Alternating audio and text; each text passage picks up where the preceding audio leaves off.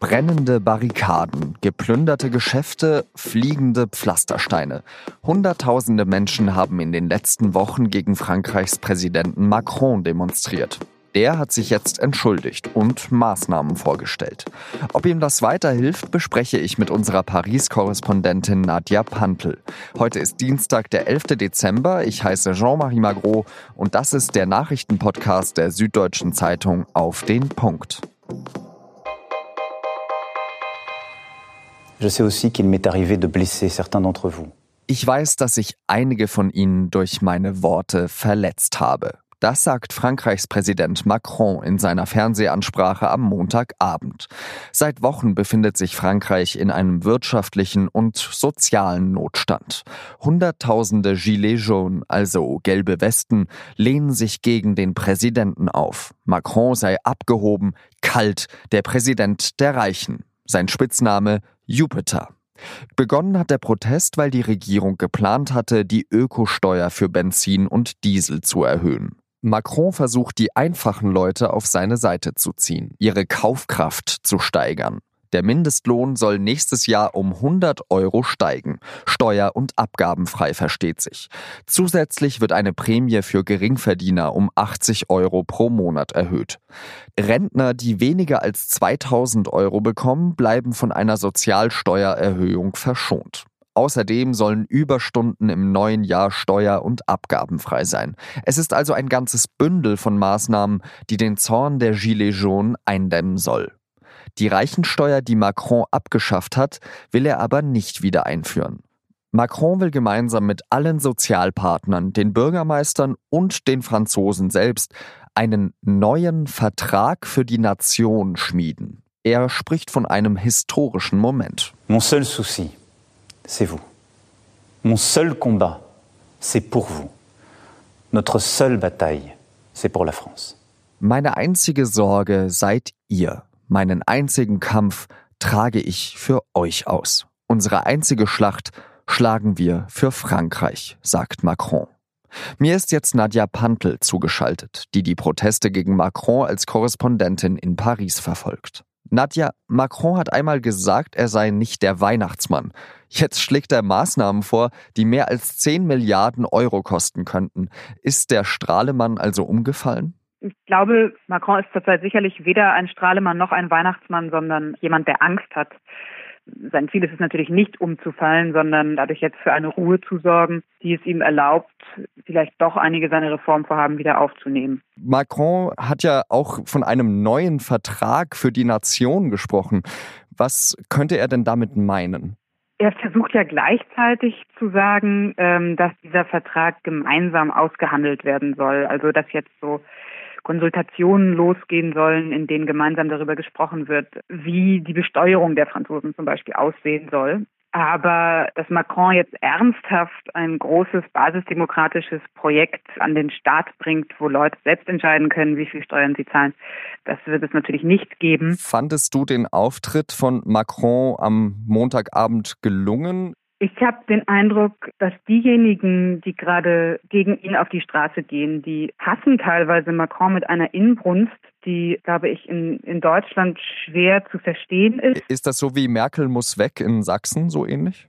Ich glaube, dass es noch extremer ist. Also, weil bei Merkel hat es ja deutlich länger gedauert, bis die Leute sich so über sie aufgeregt haben und hatten das Gefühl, da ist so eine Konstanz entstanden, gegen die sie angehen. Und Macron ist ja noch nicht mal zwei Jahre im Amt.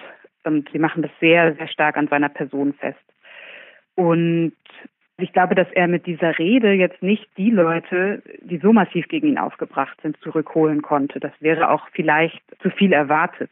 Ich glaube, dass es jetzt eher um die Leute geht, die so ein bisschen unentschieden auf dem Sofa sitzen und denken, pff, welche Fernsehbilder will ich denn jetzt sehen? Will ich weiter, dass die Leute was anzünden oder reicht es mir jetzt auch? Also werden die Demonstrationen weitergehen. Gestern war die absurde Situation nach dieser Live-TV-Ansprache, wurde dann auf allen Fernsehsendern eigentlich sofort live zu so Gelbwesten-Barrikaden geschaltet die dann eigentlich alle gesagt haben, nee, das reicht uns nicht, es geht weiter. Allerdings rechne ich schon damit, dass die Zahl der äh, Demonstranten zurückgeht. Gleichzeitig ist es ja aber so, dass sich gezeigt hat, dass sich das für die Leute lohnt, diese Gewalt und diese massiven Proteste. Also auf die wurde jetzt ja reagiert. Deshalb gibt es sicher Leute, die denken, okay, wenn wir jetzt schon das bekommen haben, vielleicht geht ja noch mehr. Sowohl die rechtsextreme Marine Le Pen als auch der linksradikale Jean-Luc Mélenchon wollen ja die Gilets jaunes kapern. Gelingt Ihnen das? Mélenchon und Le Pen versuchen beide, diese Bewegung ähm, als ihre Bewegung zu reklamieren. Und Leute, die sich selbst als Gelbwesten identifizieren, sagen ja aber meistens, dass sie überhaupt nichts mehr mit Politikern zu tun haben wollen. Aber die Gilets jaunes selbst wenn sie sich mit einer politischen Partei identifizieren, dann deutlich stärker mit dem rechten Rassemblement National als mit der linken France Insoumise. Wir haben in den letzten Wochen ja gesehen, dass bei den Demonstrationen die Leute Scheiben einschlagen und Geschäfte plündern. Das sind jetzt wirklich nicht alle Gilets jaunes, aber ganz provokant gefragt, warum muss ein Staatschef diesen Menschen nachgeben? Also Macron hat ja versucht, das zu trennen ne? Ähm, und zu sagen, ich gebe nicht denen nach, die Gewalt ausüben, sondern ich gebe denen nach, die friedlich demonstrieren. Und die gibt es ja auch. Diese Trennung stimmt, glaube ich, so nicht mehr. Ich habe das auf den Demonstrationen durchaus so erlebt, dass auch Leute, die eigentlich überhaupt gar keine politischen Demo-Erfahrungen bisher haben, sehr schnell erstaunlich gewaltbereit geworden sind.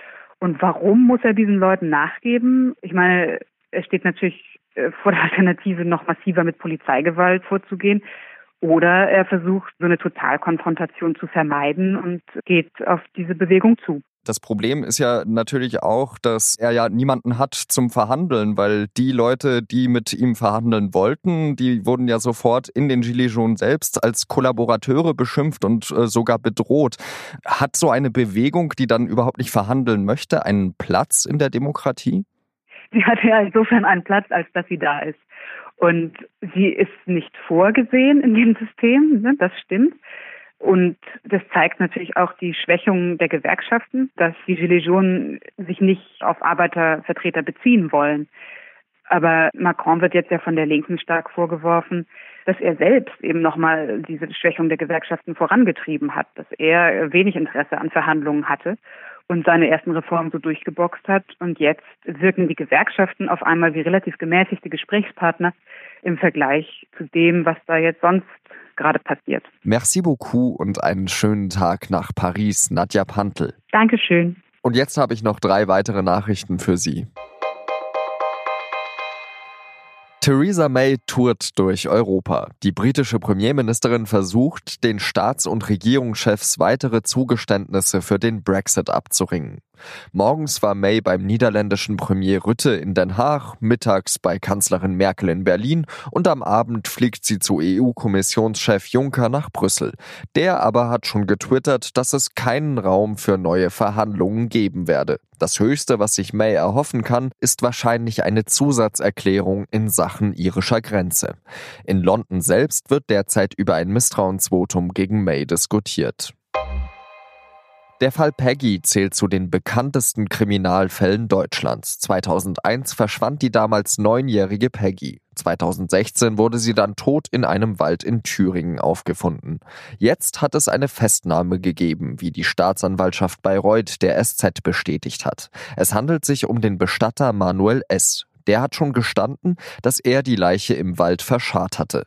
Jetzt belasten ihn neue Erkenntnisse so schwer, dass ein Haftbefehl wegen Mordes erlassen wurde. 2015 hat die Europäische Zentralbank ein billionenschweres Anleihekaufprogramm gestartet und damit die Euro-Krise beendet. Vor allem in Deutschland sind diese Käufe aber umstritten. Sogar das Bundesverfassungsgericht hegte Zweifel, ob die EZB ihr Mandat damit nicht überschreitet. Jetzt hat der Europäische Gerichtshof aber geurteilt, dass alles rechtens war. Die EZB will das Anleihenkaufprogramm nur noch bis Ende des Jahres laufen lassen. Das war der SZ Nachrichten Podcast auf den Punkt. Redaktionsschluss war wieder 16 Uhr. In der letzten Woche hat es ja einen großen internationalen Erfolg bei Ermittlungen gegen die Drangheta gegeben. Im Panorama der Mittwochsausgabe der Süddeutschen Zeitung widmet sich Oliver Meiler einer anderen großen italienischen Mafia-Vereinigung. Er hat die Geschichte von Matteo Messina Denaro aufgeschrieben. Der gilt als der echte Chef der Cosa Nostra aus Sizilien. Und er ist seit vielen Jahren verschollen.